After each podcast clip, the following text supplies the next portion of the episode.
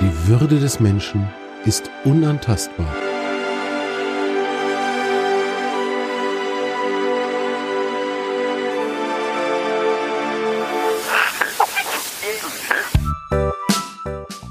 Artikel 1. Plaudereien über Respekt, über Achtung und über die Frage, wie wir all das in unserem Alltag leben können. Mit Michael Barkow und Dimo Tapkin.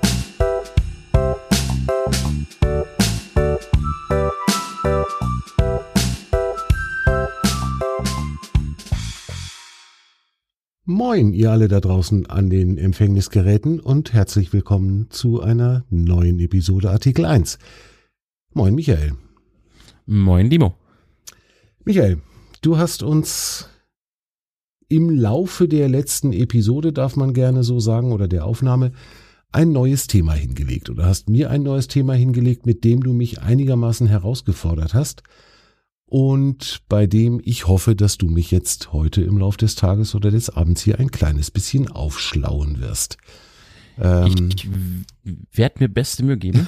okay. Ähm, genau, Michael, ich, erzähl. Ja, genau. Also wir hatten ja beim letzten Mal Jeder Mensch von Ferdinand von Schirach, wo es um die sechs Grundrechte für Europa ging und beim Punkt Artikel 5 Globalisierung, jeder Mensch hat das Recht, dass ihm nur solche Waren und Dienstleistungen angeboten werden, die unter Wahrung der universellen Menschenrechte hergestellt und erbracht werden, bin ich ein bisschen in Stutzen gekommen und habe mir gedacht, okay, Moment. Wir haben beim letzten Mal äh, über eine Jeans gesprochen, die für 10 Euro irgendwo auf dem Krabbeltisch äh, liegt. Ich habe das Ganze für mich gedanklich ein bisschen weitergesponnen. Wir reden ja hier nicht nur von Waren und Dienstleistungen, die wie eine Hose, sondern auch über Lebensmittel gegebenenfalls wo ich mir gedacht habe, was ist eigentlich mit denen, die dann irgendwie am Ende dieser Schlange stehen, die darauf angewiesen sind, dass so eine Hose vielleicht 10 Euro kostet oder ich meine Verpackung Wurst für 1,50 Euro bekomme. Wo mhm. bleiben die in der ganzen Geschichte? Ja. Genau, das ist ein ganz, ganz wichtiger Punkt. Natürlich glaube ich, äh, oder ich bin mir sicher, wir zwei finden diese Grundidee vom Ferdinand von Schirach absolut unterstützenswert und das ist eine ganz, ganz gute und wichtig sinnvolle Geschichte.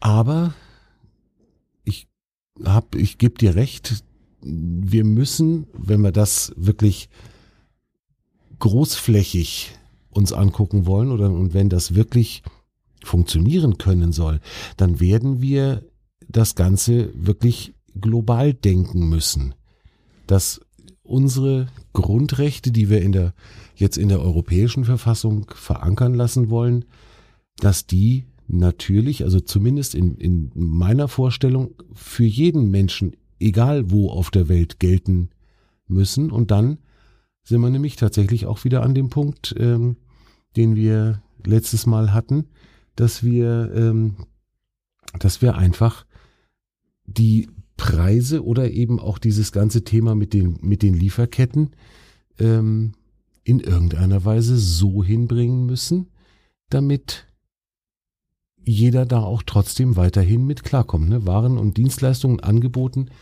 die unter Wahrung der universellen Menschenrechte, das sind ja letztlich also die universellen Menschenrechte, spiegelt ja im Prinzip das wieder, was in den ersten 20 Artikeln in unserem deutschen Grundgesetz steht. Ja, das sind genau. ja so die, die universellen Menschenrechte. Und da geht's halt um Wahrung der Würde, um freie Meinungsäußerung, ähm, um, um äh, Verbot von Diskriminierung aufgrund von äh, religiösen Glaubenssätzen und so weiter. Da gehört aber auch dazu, dass jeder das Recht auf körperliche und seelische Unversehrtheit hat. Und körperliche Unversehrtheit heißt letztlich dann im Kern der Sache auch, dass jeder in der Lage sein muss, sich ernähren zu können. Oder sich kleiden da, zu können letztlich, ne?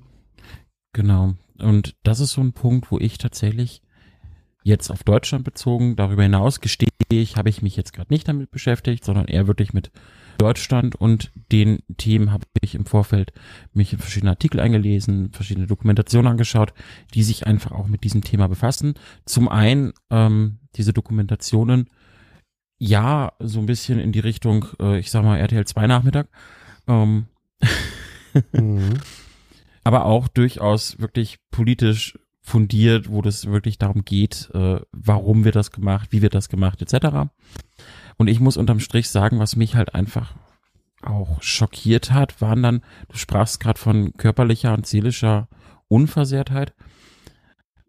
Wir, glaube ich, haben in der Gesellschaft einfach ein ganz großes Problem, weil wir genau diese Menschen, alles, was wir momentan bereden, alles, was überlegt wird in der Politik, in der Gesellschaft, wir wollen umweltfreundlichen Strom haben, der aber wiederum teurer wird. Wir wollen bessere Bedingungen für äh, Tiere, die wir letztendlich dann essen. Aber auch das kostet wieder mehr. Wir wollen, dass die Bauern mehr Geld bekommen, was ja an sich nicht verkehrt ist. Aber dann kosten die Lebensmittel wieder mehr. Wir wollen, dass die Produktion nachhaltiger, besser wird, kostet aber auch wieder mehr. Was ist mit den Leuten, die jetzt schon Probleme haben? Und da war so ein Punkt, wo ich dann in einer Doku mitbekommen habe, es gibt durchaus Kinder, die jetzt schon an den Rand der Gesellschaft gedrückt werden, wo man dann hinterher sagt, ja, war ja klar, bei der Familie. Ich glaube, das ist das größte Problem an der Stelle, dass viele das einfach auf die individuelle Situation beziehen, aber vergessen, dass das ein Teufelskreis ist, aus dem man unglaublich schwer rauskommt. Und anstatt, dass wir an dem Punkt mal ernsthaft ansetzen, es wird gemacht, sicherlich, wir haben den Mindestlohn, der liegt aktuell bei 9,50 Euro, der ist erst im Januar erhöht worden. Aber das sind meiner Meinung nach zu wenig Dinge. Richtig. Und es gibt äh, gerade für, da, da kommen wir ja jetzt auch zu einem, zu einem ganz, ganz schlimmen Begriff. Ne? Ich habe überhaupt in, für diese Episode so ein paar wirklich schlimme Begriffe, über die wir mal reden müssen. Ähm, wir reden immer von sozial schwachen Familien. Ja, das sind die, die irgendwo durchs durchs Raster gefallen sind, die letzten Endes Hartz IV Beziehende sind äh, und wo dann natürlich auch die Familien und auch die Kinder mit reinlaufen. Ich finde alleine schon mal diesen, diesen Begriff sozial schwach, das finde ich schon durchaus bedenklich. Die sind nicht sozial schwach, die sind wirtschaftlich schwach und das ist ein Riesenunterschied.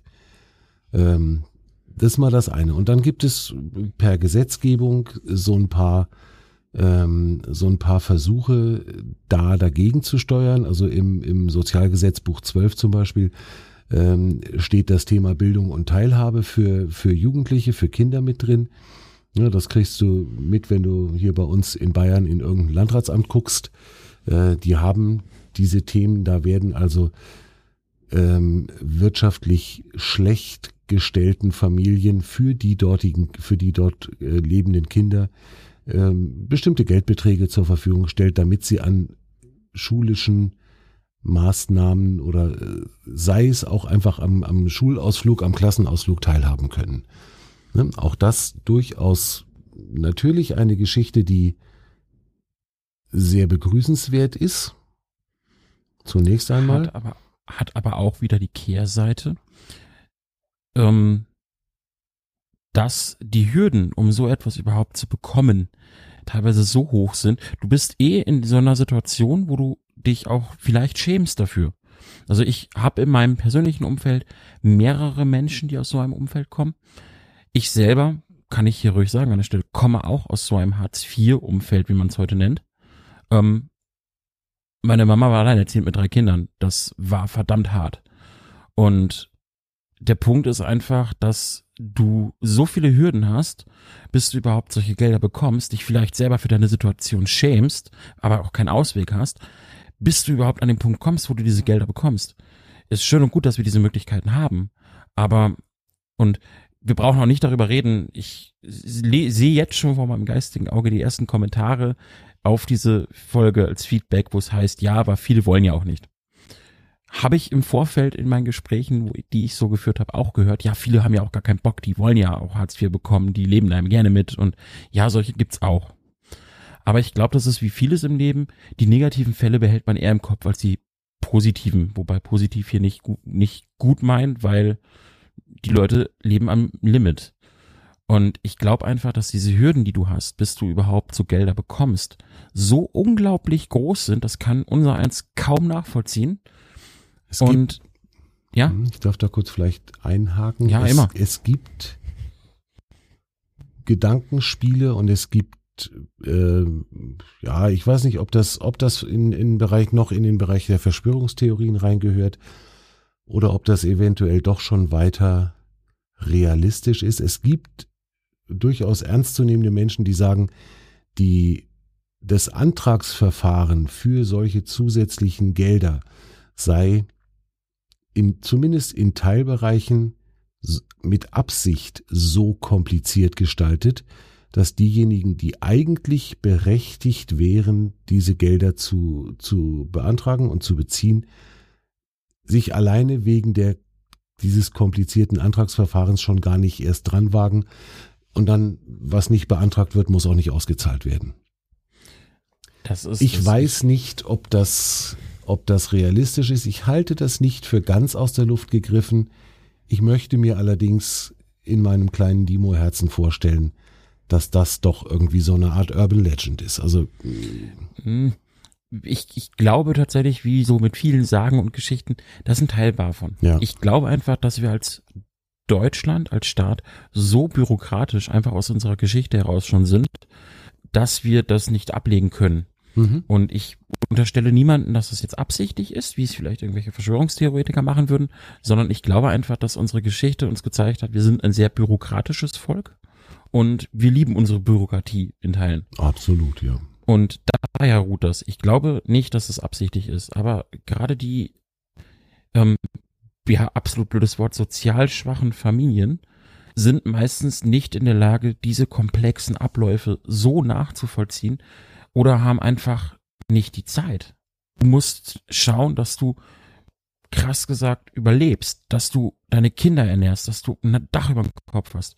Du hast keine Zeit, dich zwei, drei, vier, fünf Stunden hinzusetzen, damit das Kind, klingt total blöd, aber du hast die Zeit nicht, damit das Kind nachher auf Klassenfahrt gehen kann.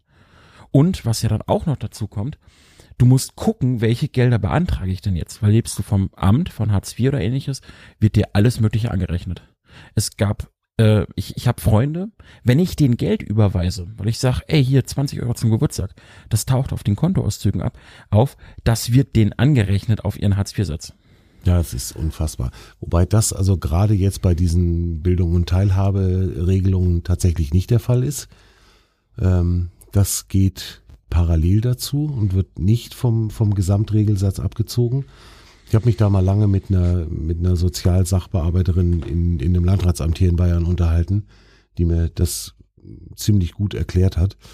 Ähm, aber das ist nur, nur ein kleiner Teilbereich. Ne? Also wir, wir gehen mit dieser ganzen Überlegung habe ich immer so das Gefühl, also und auch bei den Gedanken vom Herrn von Schirach über diese sechs grundsätzlichen ähm, Grundrechte oder sechs zusätzlichen Grundrechte und das in Verbindung mit dem, was du uns hier hingelegt hast, die Gleichbehandlung als Mensch.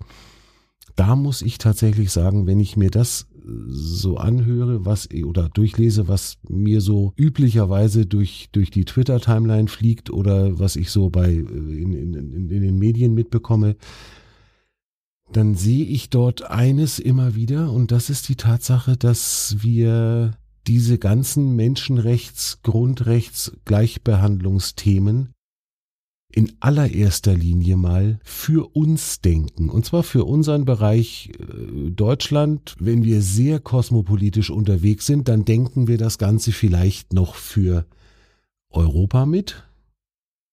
Und dann wird's aber auch schon langsam dünn. Und damit wir uns dabei nicht ganz so schlecht fühlen müssen, haben wir solche wunderschönen Floskeln ins Leben gerufen, wie dass wir vom globalen Süden reden.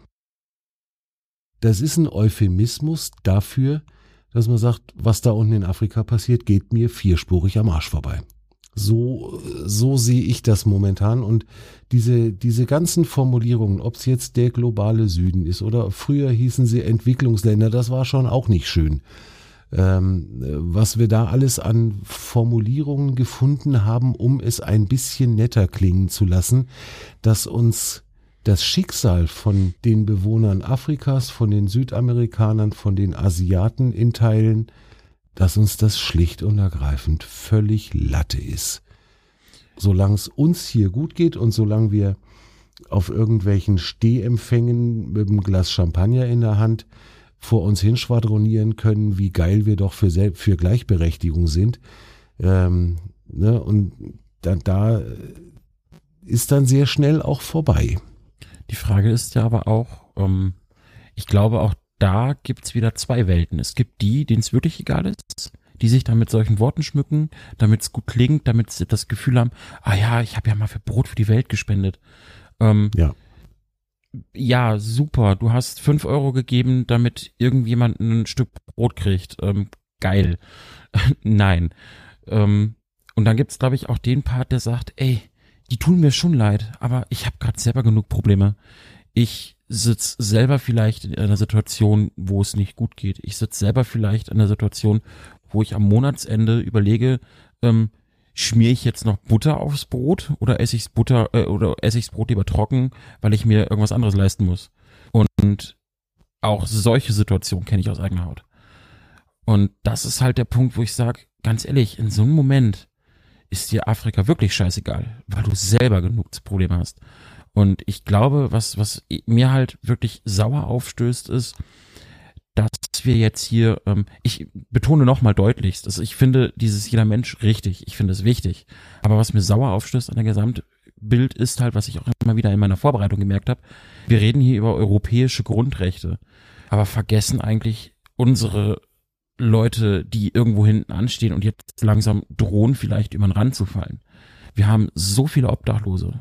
Wir haben so viele Kinder, die momentan, ich finde diesen Begriff, das ist auch so ein Begriff, den finde ich schrecklich, Kinderarmut leiden. Warum gibt es überhaupt Kinderarmut? Das ist ein Begriff, den dürfte es eigentlich gar nicht geben. Auf gar keinen Fall. Der Mensch, der diesen Begriff geprägt und erfunden hat, der hat das Problem nicht erkannt. Mhm. Da hast und du recht. das ja, stimmt. ist der Punkt, wo ich wirklich sauer werde, weil ganz ehrlich, wir drängen da jetzt gerade die Älteren, wenn da Schicksale hinterstehen, verstehe ich, aber dass man nicht mehr bei den Kindern macht. Du, du schließt da Leute aus. In einer dieser Dokus ging es auch um ein Mädel, zu deren Geburtstag ist niemand gekommen, weil alle Eltern drumherum gesagt haben, ey, zu dieser, äh, ich weiß nicht, ob ich das Wort jetzt sagen darf, zu dieser sozial schwachen Familie gehst du nicht, äh, weil das färbt vielleicht ab auf dich. Und letztendlich saß das Mädel alleine. Und da, wir drängen da und ganz ehrlich, was soll denn aus diesem Kind mal werden? Entweder hat sie Glück und irgendwo auf ihrem Lebensweg passiert ein Wunder und sie kriegt die Kurve. In, ich behaupte, 90 Prozent der Fälle geht es genau andersrum und wir haben weiterhin einen Menschen, der nicht aus dieser Spirale rauskommt. Und dass wir da gar nicht ansetzen richtig. Wir sprechen von Kinderarmut, wir sprechen von Mindestlöhnen, aber keiner hat für mich irgendwie, ich bin ehrlich, ich wüsste jetzt auch nicht, was ich jetzt konkret machen wollen würde. Es gibt viele Möglichkeiten, es gibt die Tafel etc., es gibt gute Organisationen. Aber mir passiert einfach an der Stelle bei den Kindern viel zu wenig. Ja, ähm, weil das letztlich auch tatsächlich alles ineinander greift. Ne? Ob wir uns jetzt primär um die Kinder und deren Wohlergehen kümmern oder ob wir das so ansetzen, dass wir sagen, wir, wir kümmern uns tatsächlich um alle Bewohner oder um, um alle Bürger. Jeder Mensch heißt diese Initiative vom, vom äh, Herrn von Schirach. Das müsste man, wenn nur irgend möglich, dann auch wirklich wörtlich nehmen und sagen, wir kümmern uns hier um jeden Menschen und wir denken in dieser ganzen, in diesem ganzen wirklich unterstützenswerten Projekt, wir denken auch die wirtschaftlich benachteiligten Menschen hier in Deutschland in unserem direkten Einflussbereich mit. Wir denken an denjenigen, der in Bangladesch irgendeine Hose zusammennäht, der auch unter Wahrung der, der Menschenrechte weiterhin in irgendeiner Weise sein Geld so verdienen muss, damit er seine Familie durchbringen kann. Auch das muss mitgedacht werden und nicht eben nur die Idee, wir, wir kümmern uns mal drum, dass es hier in Europa besser wird. Und ich bin mir ganz sicher, und auch das ist mir, ist mir wichtig, ich bin mir ganz sicher, dass der Herr von Schirach das genau so auch meint. Dass dem es nicht nur um Europa und, und um unsere ganz, ich nenne sie egoistischen Gedanken oder äh, Zielerreichungen geht. Ich bin mir sicher, dass der so weit das Ganze auch denken möchte, dass das in seiner Vision irgendwann ein wirklich weltweit greifendes Konstrukt sein kann. Davon bin ich überzeugt. Also wenn ich mir das Projekt durchlese, dann bin ich davon überzeugt. Ich glaube, meinen Gedanken muss man auch trennen von dieser äh, Aktion, von diesem jeder Mensch, weil das war einfach nur der Auslöser, warum ich drauf gekommen bin. Es ist nicht der Grund, also es war der, der, der Trigger, aber es ist kein tragender Pfeiler, wo ich sage, ey, wir haben ein Problem. Da denkt wieder mhm. jemand nicht weit genug. Ja. Sondern wirklich eher, dass ich dann befürchte, dass die Politik wieder nicht weit genug denkt. Weil ich behaupte, in Deutschland, und jetzt leite ich mal zum nächsten Punkt, den ich mir aufgeschrieben habe, über, ähm, denkt die Politik nicht weit genug. Wir reden zum Beispiel von klimaneutralen Strom. Finde ich geil. Ich liebe die Idee, äh, Windstrom, Wasser, ähnliches. Super. Schont die Umwelt, kostet vielleicht ein bisschen mehr, kann man aber noch tragen, weil ist nicht so extrem. Aber okay. Aber die Kohleindustrie, Arbeitsplatzabbau en masse. Was passiert mit den Leuten? Spricht da mal jemand drüber? Hat jemand wirklich einen Gedanken sich gemacht? Die haben vielleicht 40 Jahre lang nichts anderes gemacht. Wohin mit denen? Die kriegst du doch nirgendwo mehr wirklich unter. Kriegst du nirgendwo Und damit schaffen wir uns Tausende von Leuten, die wieder in diese Spirale reinrutschen.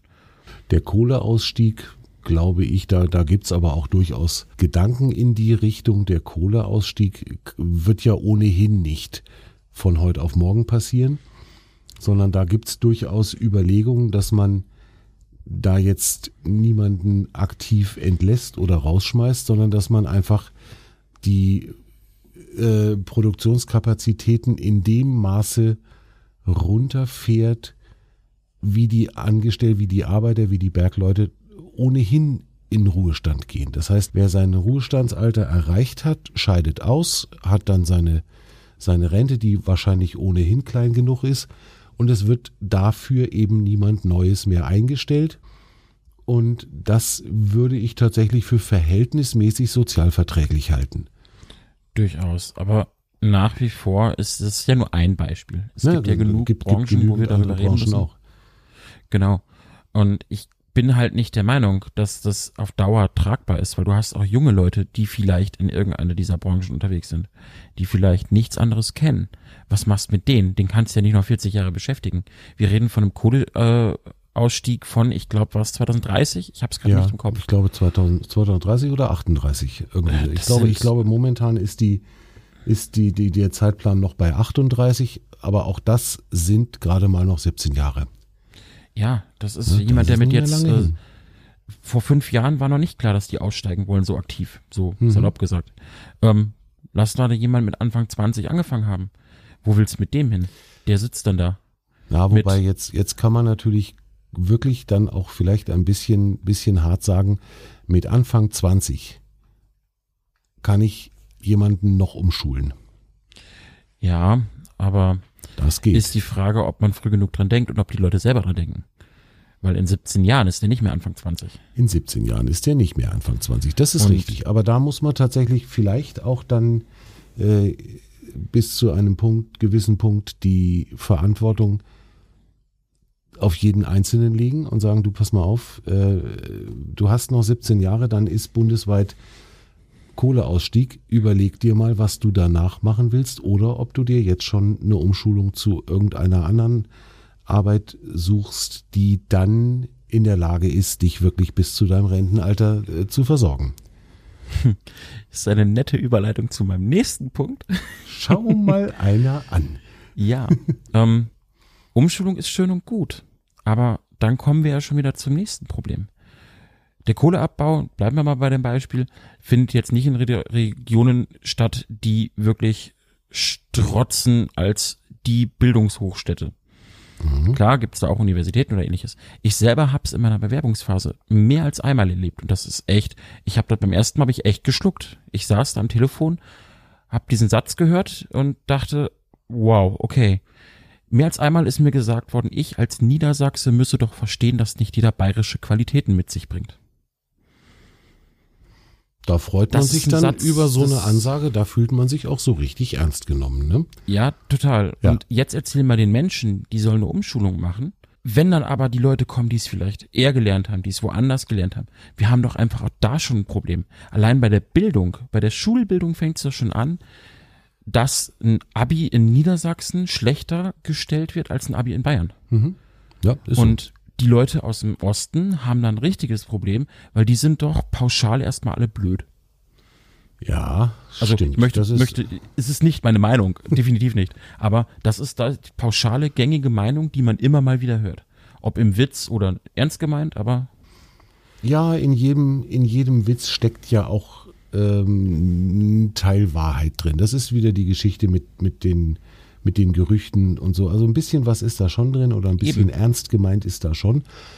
Jetzt ist es aber schon so, dass ich tatsächlich auch sagen würde, ähm, wir, wir steuern auf wirklich, wirklich schwierige Zeiten zu. Wenn wir, wenn wir das mit dem Klimawandel noch irgendwie gedreht kriegen wollen, wenn wir ähm, die Herausforderungen der Globalisierung irgendwie noch gestemmt kriegen wollen, dann haben wir alle, wie wir da sind, wirklich noch Arbeit vor uns. Und da meine ich wirklich auch alle. Das heißt, das ist nicht nur so, dass wir uns hinstellen können und sagen, pass mal auf, hier, liebe Politik, jetzt macht ihr mal, sondern wir müssen jeder in irgendeiner Weise einen Bobbes hochkriegen. Und wir müssen uns überlegen, was kann ich in meinem ganz kleinen Teilbereich tun.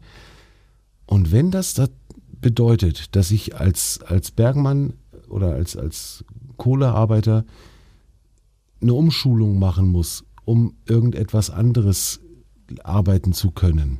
Und wenn es vielleicht sogar auch heißt, dass ich dafür wegziehen muss, dass ich mir Arbeit suchen muss in einer Gegend, wo es halt Arbeit gibt, dann wird das unter Umständen mir auch nicht erspart bleiben.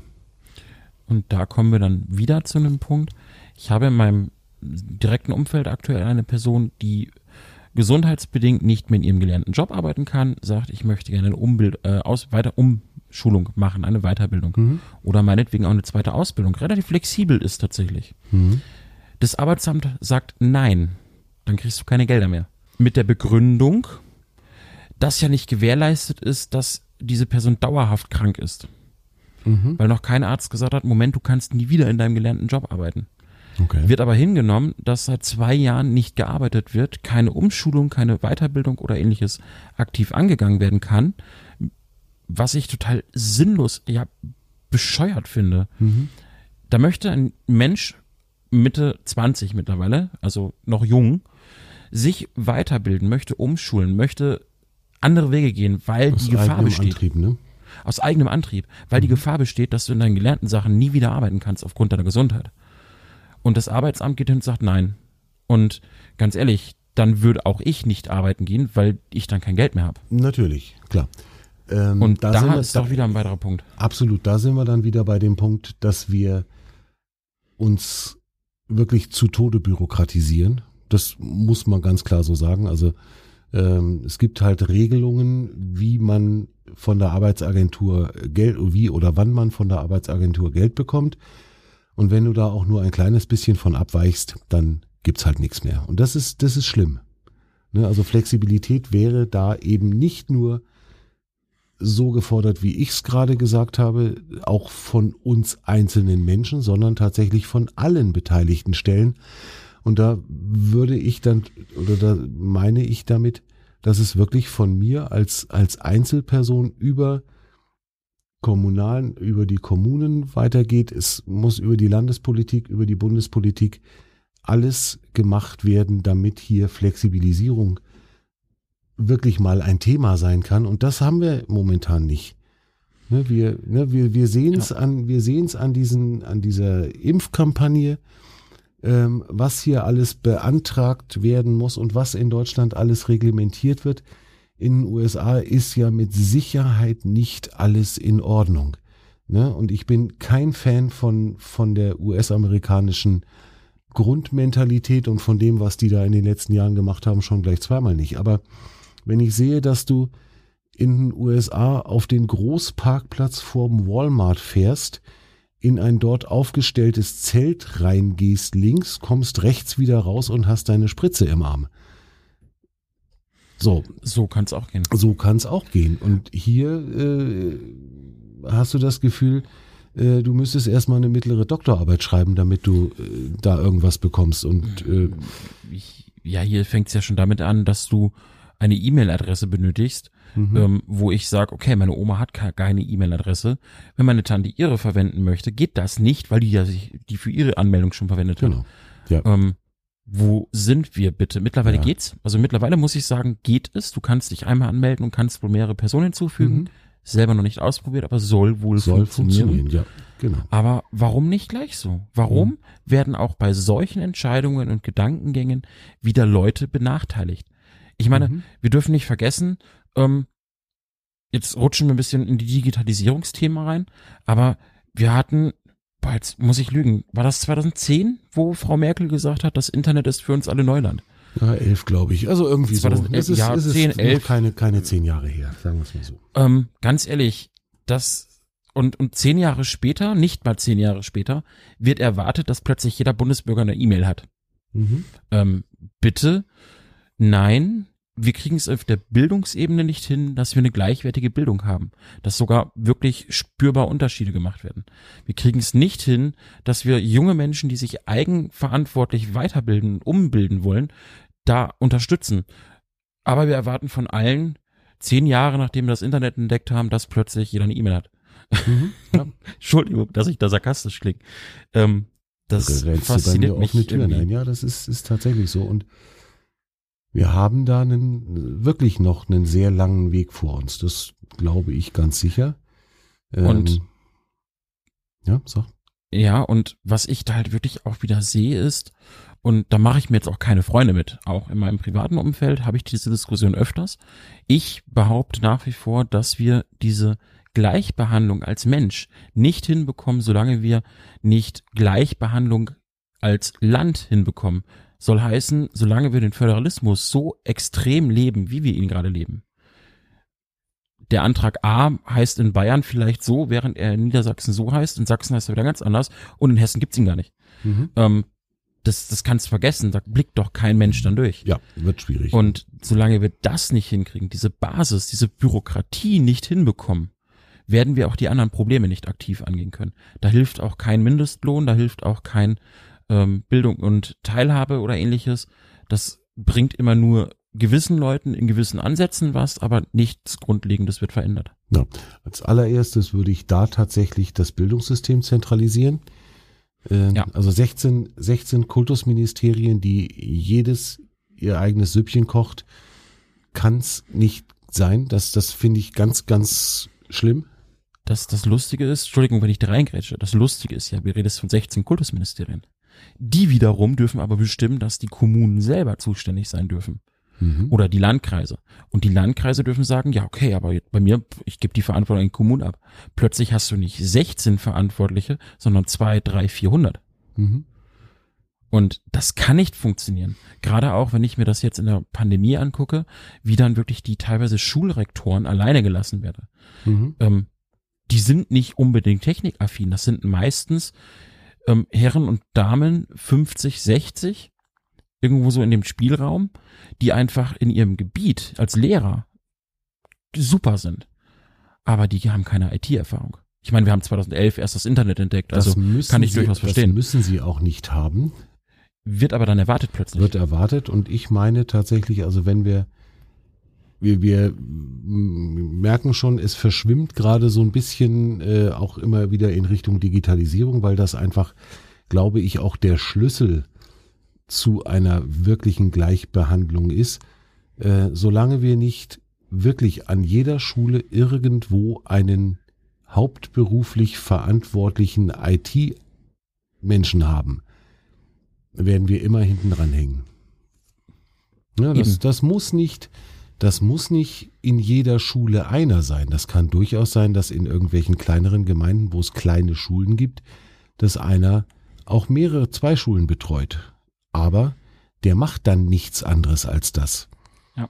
Ja, wir haben das, ich weiß gar nicht, wir haben da jetzt gerade die letzten Tage irgendwann mal drüber geredet. Es gibt hier in Bayern, ähm, kenne ich eine Konstellation, wo sich zwei Kommunalverwaltungen, zwei Gemeinden, die nebeneinander liegen, einen ITler teilen. Der hat, auch, der ja. hat in jeder, der hat in jeder Gemeinde einen halben Vertrag, wird zur Hälfte von denen bezahlt und kümmert sich um die IT in diesen beiden Gemeinden. Aber was anderes macht der auch nicht. Und das ist sein Job und bei denen läuft es hervorragend. Ist ja auch legitim, so soll es ja auch klar. sein. Und ich glaube einfach, ja, wir reden jetzt wieder über Digitalisierung, aber ich glaube tatsächlich auch, dass wir einfach eine einheitliche Basis schaffen. Wir sind in einer, wir leben in einer Zeit, wo du auch die Menschen im Amt, den Sachbearbeiter entlasten musst. Und ganz ehrlich, wenn so ein Antrag abgelehnt wird beim Arbeitsamt, nehmen wir mal ein Beispiel von vorhin, vielleicht ist der unter Druck, vielleicht hat der auch gewisse Quoten, die er erfüllen muss, wissen wir nicht. Vielleicht hat der aber auch einfach so viel Arbeit auf dem Tisch liegen, dass er sagt, okay, ich überfliege diesen Fall nur, auch wenn ich es nicht tun sollte, aber ich muss sehen, dass ich weiterkomme. Kennt jeder bestimmt aus dem Arbeitsalltag, dass du irgendwo so Situationen hast, wo du sagst, ey, ich bin bei viel zu viel irgendwie, ich, ich schaff's nicht mehr. Und durch die Digitalisierung könnten wir auch die wieder entlasten. Könnten das Ganze auch über, über Deutschland flächendeckend vernetzen. Ich meine, die IT kann mittlerweile so viel. Ach, Ich meine, wir beide erleben es ja tatsächlich jetzt seit, seit Beginn der Pandemie, dass wir von zu Hause aus arbeiten können und nach außen hin merkt das nicht mal jemand, wo wir gerade Mhm, sitzen. Genau. Keinerlei Einschränkung. Und das, Warum schafft's die Wirtschaft? Aber da, wo es wichtig wäre, im kommunalen Bereich schaffen wir es nicht. Wo vielleicht sogar die Gelder da wären. könnte man sich organisieren, die Gelder, ja. Und da finde ich halt, ähm, verlieren wir in den Schulen, verlieren wir die Bezüge zu den Kindern, zu den Jüngeren, dann in den Ämtern verlieren wir die Bezüge zu den, blöder Begriff, aber geprägt sozial Schwächeren. Und diese ganzen Möglichkeiten gehen immer und immer mehr verloren. Und die Leute bleiben einfach auf der Strecke. Und Mhm. dann wird aber auch noch gerade die Schulbildung unterschiedlich behandelt. Und was man auch nicht vergessen darf, Thema Mindestlohn. Zum einen, du hast es gerade ergänzt bei uns in den Notizen, die 9,50 Euro sind brutto. Aber da fragt dann keiner, wohnst du jetzt gerade irgendwo an der Küste, wo du vielleicht äh, für 450 Euro warm eine Wohnung bekommst? Oder lebst du im Raum München, wo du äh, für 450 warm vielleicht mit etwas Glück ein Zimmer bekommst? Mittlerweile Und das auch ist halt auch mehr. so ein Ja, Ding. Wir klar, reden hier über natürlich. so krass. Bitte? Mittlerweile auch nicht mehr, aber Ja, ja, schlimm. Wirklich schlimm. Wenn ich überlege, ich habe damals in Niedersachsen 470 warm bezahlt für 70 Quadratmeter. mhm. Ähm, wenn ich das hier im Münchner Raum suche, zahle ich das Dreifache Da locker? kriegst du, also für 400 noch was kriegst du hier in München ein Wohnklo mit Ankleidemöglichkeit. Ja, es ist, vielleicht darf ich mir die Toilette dann mit drei anderen Familien teilen oder so. Vermutlich, ja. Also das Und- ist schon, das ist schon pervers. Das ist einfach, wir haben auch da einfach, ja, Mindestlohn ist schön und gut, aber es werden gar nicht die regionalen Gegebenheiten beachtet. Dass einfach die Lebenshaltungskosten in Deutschland so eine Grätsche machen, ähm, dass die Leute zum Teil gezwungen sind. Das ist ja auch das Verrückte. Ich habe diesen Mindestlohn, für den ich arbeiten darf. Die meiste Arbeit gibt's aber in den Ballungsräumen. In den Ballungsräumen aber wiederum reicht vielleicht der Mindestlohn nicht, weil die Lebenshaltungskosten so hoch sind. Also zieht es dich, damit du wohnen kannst, wieder aufs Land raus. Du hast aber dann wieder erhöhte Kosten, weil du pendeln musst. Also dieses ganze Konstrukt zerbricht eigentlich in sich selber. Mhm. Ja. Und wir versuchen es nach wie vor, uns immer noch schön zu reden, das sei ja, ne, also 9,50 Euro sei ja sozial verträglich und das war alles voll in Ordnung. Nein, ist es halt nicht. Das ist es vielleicht irgendwo an der Ostsee oder sowas, wo ja, es günstig ja, ist. oder, oder äh, was weiß ich, im, im, im Spessart oder äh, Ja. wo auch immer, in, in, in irgendwelchen Ecken, wo einfach null Infrastruktur ist und wo auch keine Industrie, kein Gewerbe ist, da mag das gehen, aber eben nicht da, wo halt Arbeit ist. Und das ist tatsächlich das Problem. Und deswegen, also das war auch wirklich dann im Gesamtpaket. Ich habe ja wirklich lange drüber nachgedacht, seit wir über dieses jeder Mensch gesprochen haben, immer wieder so Puzzleteile für mich gefunden, wo ich sage, Moment, das passt gar nicht zusammen mit dem, das passt nicht mit dem zusammen. Wir reden, wie gesagt, über einen Mindestlohn, vergessen dabei aber regionale Unterschiede, bauen gleichzeitig in den Ballungsräumen vielleicht, Stichwort Kohleindustrie, wieder ab. Die Leute selber müssen dann wieder zusehen, wo sie bleiben. Dann werden Leute einfach zwangsweise durch ihre geringen Verdienst sozial ausgegrenzt. Muss ja nicht mal sein, dass keiner mit dem was zu tun haben möchte. Aber wenn ich keine Kohle habe, um irgendwie vielleicht mal mit, keine Ahnung, in die Bar zu gehen Mhm. oder mir ein paar Leute einzuladen, zu sagen, ey komm, lasst uns heute Pizza bestellen. Ich kenne das selber. Ich bin damals nirgendwo mit hingegangen, weil ich genau wusste, die bestellen sich Pizza, kann ich mir nicht leisten. Die Blöße gibt's ne, ihnen nicht. Pizza, Pizza bestellen oder äh, es, es reicht schon, wenn man die monatlichen Mitgliedsbeiträge für den Sportverein nicht bezahlen kann. Richtig. So, Wie ne? viele Leute können sich das nicht leisten? Und auch da gibt es dann wieder zwar Zuschüsse, die du beantragen kannst, aber die wiederum eine gewisse Hürde haben, bis du sie überhaupt bekommst. Dann läufst du Gefahr, dass es hier oder da vielleicht äh, nur für gewisse Sportarten angerechnet wird. Also, und, und auch da haben wir wieder regionale Unterschiede tatsächlich. Ja, wir müssen da tatsächlich äh, dieses ganze Konstrukt wirklich noch weiterdenken und müssen uns überlegen, wo kommen wir an einen Punkt oder wie können wir an einen Punkt kommen, an dem eben diese diese Gleichbehandlung, du hast es Gleichbehandlung genannt, Gleichbehandlung, Gleichberechtigung, äh, wirklich greift. Und zwar für alle und nicht nur für bestimmte Gruppen, bei denen äh, der Ruf nach Gleichbehandlung, Gleichberechtigung vielleicht sogar auch noch ein bisschen medienwirksam aufgebauscht werden kann. Hm. Ich habe es übrigens deswegen Gleichbehandlung genannt, weil mir die Definition dazu gefallen hat. Gleichbehandlung bedeutet so viel wie gleiche, gleichartige Behandlung. Und ich glaube, gleichberechtigt sind wir. Jeder hat das Recht, einen Antrag zu stellen.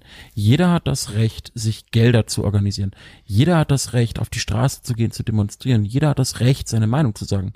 Aber wir werden nicht alle gleich behandelt. Ist was dran, ja, absolut. Das ist ganz, ganz gute, ganz gute Wortwahl, ja. Gefällt mir. Und das ist halt, also man merkt es, glaube ich, auch den ganzen, die ganze Aufnahme über jetzt gerade, dass ich da äh, ja wie wie üblich, also wer mich wer mich ein bisschen kennt, der weiß, dass ich ein emotionaler Mensch bin, der manchmal auch etwas sehr impulsiv reagieren kann. Und ich glaube, dass man das tatsächlich jetzt auch hier in der Aufnahme durchaus hört, weil dieses Thema stört mich. Und vor allem stört mich aber auch diese persönliche Hilflosigkeit. Weil ich kann jetzt ja nirgends, ich was, ich habe jetzt nichts greif. Letztes Mal habe ich davon gesprochen, mir fehlen irgendwie greifbare Sachen. Fehlt mir ja auch. Ich weiß, wo das Problem ist. Mir fehlt aber irgendwie ein Ansatz, wo ich angreifen kann, wo ich als einzelner Bürger sagen kann, ich mache da jetzt was gegen. Problem, glaube das ich, glaub ich, das, das. Problem, glaube ich, haben wir beide. Klar, sehen, wo die Schwierigkeiten sind. Das, das glaube ich, tun sehr viele und das, das kennen wir auch. Ja, wir wissen, glaube ich, schon, wo es, krankt und das wissen auch unsere, unsere politischen Vortänzer. Das Problem ist nur, dass diese Verzahnungen so massiv und so intensiv sind, dass wir eigentlich gar nicht anfangen können mit kleinteiliger Reparatur, sondern im Prinzip müssten wir den großen Masterplan darüber über das Ganze stülpen und gleichzeitig an an allen Punkten angreifen und das wird wahrscheinlich nicht möglich sein. Und da komme ich dann wieder zu so einem Gedanken, ich habe mich mit einem Freund unterhalten, der mir dann sagt, ja, ich würde liebend gerne eine Umschulung machen zum Piloten oder äh, irgendwie sowas Richtung Seefahrt, aber bei uns ist es so, dass Ausbildungen nicht voll vergütet werden. Kann ich mir nicht leisten. Es gibt durchaus Länder, ich weiß jetzt gerade nicht, ich glaube sogar in der EU, die schon im ersten Ausbildungsjahr voll vergüten das wären so Themen, wo man einfach anpacken könnte. Wir, wir reden jetzt gerade die ganze Zeit darüber, dass die Politik irgendwie in eine Verantwortung kommen muss, dass die, die irgendeinen Plan braucht, eine Idee braucht. Nein, auch die Unternehmen, Natürlich. die Arbeitgeber müssten mehr machen. Und da ist, glaube ich, einfach der Punkt, wo man auch wieder in diesem bürokratischen Kreislauf ist. Das machen wir schon immer so. Warum ändern? Das hat ja 40 Jahre, 50 Jahre, 60 Jahre funktioniert. Und ich glaube einfach, zum einen ist, glaube ich, das, was wir jetzt gerade machen, das drüber reden, das aktiv drüber nachdenken, schon mal gar nicht verkehrt. Vielleicht auch wirklich im privaten Umfeld drüber diskutieren mit Freunden, Bekannten, Verwandten, um einfach diesen Denkanstoß zu geben. Und auch mit Kritik und Gegenwind zu leben. Aber ich glaube, dass das keine Entscheidung sein kann, die die Politik alleine trifft. Sie muss es umsetzen, sie muss es, äh, sie muss die Basis liefern. Aber gefragt sind dann wirklich die Unternehmen und die Arbeitgeber, die großen Pfeiler, bis hin zu jedem Einzelnen, indem ich einfach nicht anfange, Leute auszugrenzen, weil sie vielleicht weniger verdienen als ich. Oder Leute auszugrenzen, weil sie vielleicht abgetragene Kleidung haben. Das Mhm. kann Gründe haben. Und das ist halt das, was ich persönlich auch immer wieder erlebt habe. Gerade auch in meiner Kindheit, muss ich leider sagen an der Stelle. Hast du abgetragene Kleidung getragen? warst du außen vor. Und ich glaube, dass wir so insgesamt, ja, wie ich es gerade schon gesagt habe, wir sollten weg von dem Gedanken, wir brauchen Gleichberechtigung, wir brauchen Gleichberechtigung. Die haben wir. Die haben wir in so vielen Teilen, die haben wir in feinen Nuancen nicht. Wir hatten es vor ein paar Wochen mal mit äh, den äh, abschaffenden Worten und was hattest du da genommen? Outing. Wir haben, da, da brauchen wir noch Gleichberechtigung. Da gibt's noch Personengruppen, die nicht gleichberechtigt sind. Aber im großen Ganzen haben wir Gleichberechtigung. Was uns fehlt und was uns in der breiten Masse fehlt, als Politiker, als Unternehmer, als Arbeitgeber, aber auch als kleine einzelne Person, ist die Gleichbehandlung. Und das ist, glaube ich, der Gedanke, den, den ich jetzt für mich aus diesem Ganzen auch mitnehmen möchte. Ich möchte meine Mitmenschen, meine Umwelt gleich behandeln. Hm. Finde ich total gut. Eines ist mal sehr deutlich spürbar das ist ein Thema, da gehst du richtig ab drauf. Ja. Finde ich, finde ich extrem gut und sehr, sehr spannend auch zu, zu hören, was du da so sagst. Das war oder das ist wirklich deine, deine Episode heute. Ganz, ganz deutlich dein, dein Ding, dein Thema. Ich bin hier bestenfalls Stichwortgeber. Ähm, finde ich aber auch voll okay. Ist alles gut so. Ja, auch da äh, ungewohnt, ne? Also, nee, also wirklich, ich für mich ist das der Punkt jetzt tatsächlich, wo ich sage, ich habe jetzt, glaube ich, alles gesagt, was es dazu zu sagen gibt. Äh, ich glaube, wir sind jetzt bei knapp einer Dreiviertelstunde, von daher dürfte das passen. Das kommt ganz gut hin. Und ähm, nein, es ist einfach wirklich so, äh, wenn ich zusammenfassend wirklich sage, wir haben zwar Ideen wie Mindestlohn, Bildung, Teilhabe, wir haben Unterstützungen für äh, schwächere Familien, wir kriegen jeder hat das Recht, irgendwas zu beantragen. Wir haben 5000 verschiedene Anträge. Ähm, aber gleich behandelt wird trotzdem nicht jeder. Und da müssen wir, glaube ich, als Gesellschaft besser werden. Und das sollten wir unabhängig davon, was ein Ferdinand von Schirach oder andere für Ideen haben. Weil das sind globale Themen, die wirklich jeden da betreffen. Aber individuell können wir heute schon anfangen so Sachen wie jeder Mensch, das sind so Sachen, haben wir selber letztes Mal gesagt, das braucht noch Jahre, bis da wirklich aktiv was passiert. Aber mit der Gleichbehandlung, da kann ich jetzt morgen schon beginnen. Ich kann morgen schon rausgehen und anstatt, dass ich an dem äh, Obdachlosen am Straßenrand vorbeigehe, grüße ich ihn morgens. Das ist schon ein Schritt zur Gleichbehandlung. Ein Schritt zur Gleichbehandlung. Und, und es kann ganz leicht sein. Da wird auch niemand sich eine Ausrede konstruieren können, dass er das ja nicht tun kann. Letzten Endes ist das das freundliche Angrinsen der Kassiererin im Supermarkt, das Dankeschön an die Dame im, äh, im, im Gartenbaumarkt, wo ich eben gerade, oder im Gartenmarkt, wo ich vorhin gerade noch war, um eine Planarienfalle für unser Aquarium zu kaufen mich bei ihr bedanke, dass sie mich so gut beraten hat. Das sind die Kleinigkeiten, mit denen wir anfangen können und die, mit denen wir anfangen sollten. Und da ist es tatsächlich so, es findet sich keine Ausrede, das nicht zu tun. Außer halt, dass man ein Arschloch ist. Aber das ist dann auch keine Ausrede, sondern das ist dann einfach ein echtes Problem. Ja, es ist, äh, da fällt mir gerade tatsächlich noch zum Schluss hin noch ein kleines Beispiel ein. Ich bin letztes Mal Geld holen gegangen. Vor, vor der Bank saß jemand, ich weiß nicht, kennst du die Zeit, Zeitschrift äh, Biss heißt die, glaube ich? Ähm, der hat die verkauft. Ich bin im ersten Moment dran vorbeigegangen, bin dann aber stehen geblieben, hab umgedreht, hab dem begrüßt, hab gesagt, wenn mir das mal zeigen kann, hab dann eine gekauft,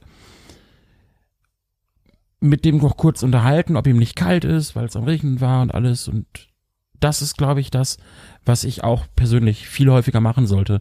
Einfach mal freundlich sein zu den Menschen, sich Zeit nehmen für die Menschen sie einfach auch wie Menschen behandeln. Nicht dran vorbeilaufen, weil, pff, was interessiert's mich, äh, betrifft mich ja nicht. Auch ich kann in ein paar Jahren in dieser Situation landen. Und würde mir dann auch jemanden wünschen, der mich genauso behandelt. Ich würde das sogar tatsächlich ausweiten, nicht nur auf die, auf den Bissverkäufer oder auf den äh, tatsächlich Obdachlosen, der irgendwo sitzt, sondern ich würde das gerne auf nahezu alle Menschen ausdehnen. Dass ich, also ich erlebe das immer wieder, was das für einen riesen Unterschied macht, wie ich auf jemanden zugehe, gerade so in irgendeinem Laden, in irgendwelchen Geschäften. Ähm, für mich gehört zum Beispiel zwingend dazu. Das ist, das ist schon reflexartig. Ich laufe ganz viel, auch wenn ich alleine einkaufen bin, laufe ich durch den Supermarkt mit Kopfhörern. Stöpsel im Ohr, dann habe ich irgendeinen Podcast laufen. Aber es käme mir nie in den Sinn, an der Kasse dann, wenn ich dann dran bin und die Kassiererin äh, mich abkassiert, diese Kopfhörer drin zu lassen, sondern das, das gehört für mich einfach dazu, die dann rauszunehmen, mit dieser Person oder mit dieser Frau zu sprechen, ihr einen schönen Tag zu wünschen und wenn ich dann meine Klamotten alle wieder im Einkaufswagen habe und das umpacke wieder in meine Einkaufstasche, dann kann ich ja die Kopfhörer wieder reinstecken. Aber dieses, was mir ja ganz oft passiert, was ich ja sehe, dass Leute vor mir einfach stumpf weiter telefonieren, den 50-Euro-Schein auf den Tresen oder auf dieses, äh, auf die, auf die Kasse schmeißen, ohne die Angestellte dort überhaupt auch nur anzugucken und dann weitergehen. Das finde ich unmöglich. Ist es. Sehe ich genauso und ja, ich glaube tatsächlich, wir reden hier zwar, haben jetzt lange über große Themen gesprochen, Themen, die von der Politik beeinflusst werden müssen, damit sie funktionieren können, wo Unternehmen mit Tragweite umdenken müssen hier in Deutschland, aber Gleichbehandlung beginnt an der Kasse im Supermarkt. Das ist, glaube ich, die, die, die morgens äh, an der Kasse im Supermarkt.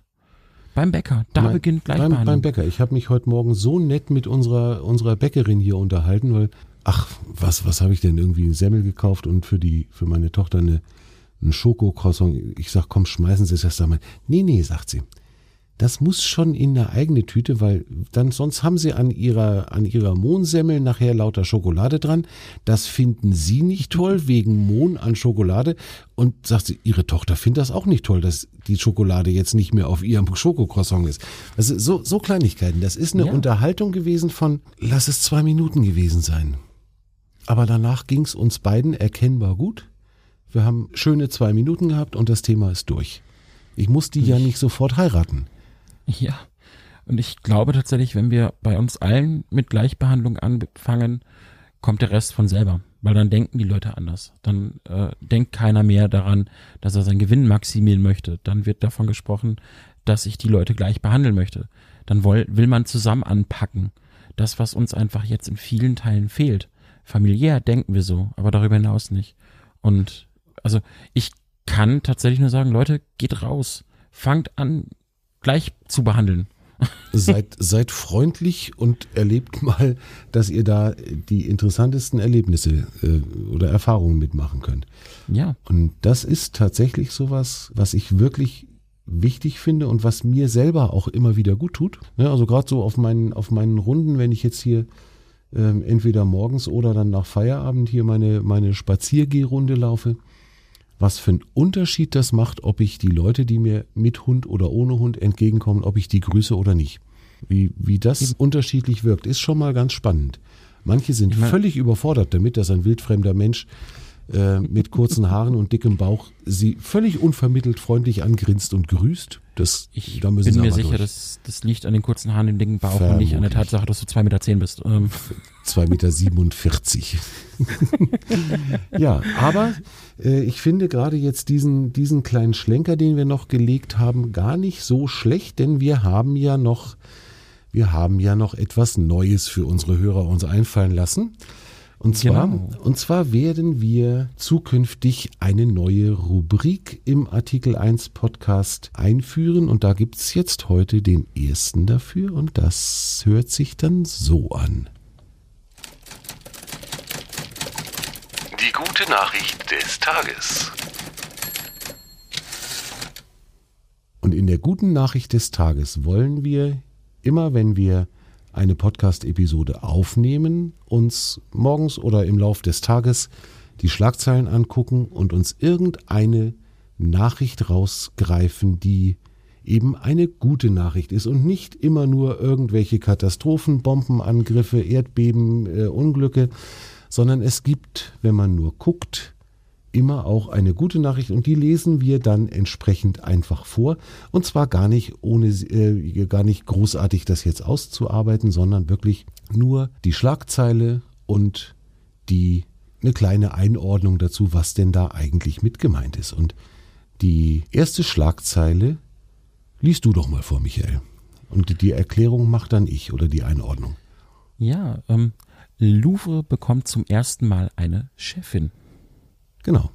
Denn an die Spitze des Pariser Louvre rückt zum 1. September mit Laurence Descartes erstmals eine, eine Frau und zwar in über 200 Jahren Geschichte dieses Museums.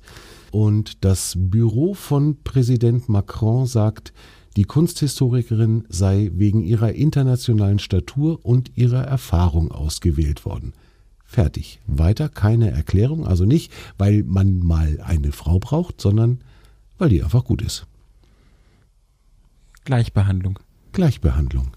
Und das war die gute Nachricht der Woche für, oder die gute Nachricht des Tages für heute und für diese Episode. Und damit würden wir euch jetzt einen guten Start in die Woche wünschen. Wenn die, die Folge rauskommt, ist es Sonntagmorgen. Lasst euch gut gehen, ihr lieben Menschen da draußen. Macht's euch muckelig, bleibt uns gewogen. Bis denn dann. Macht's gut, bleibt gesund.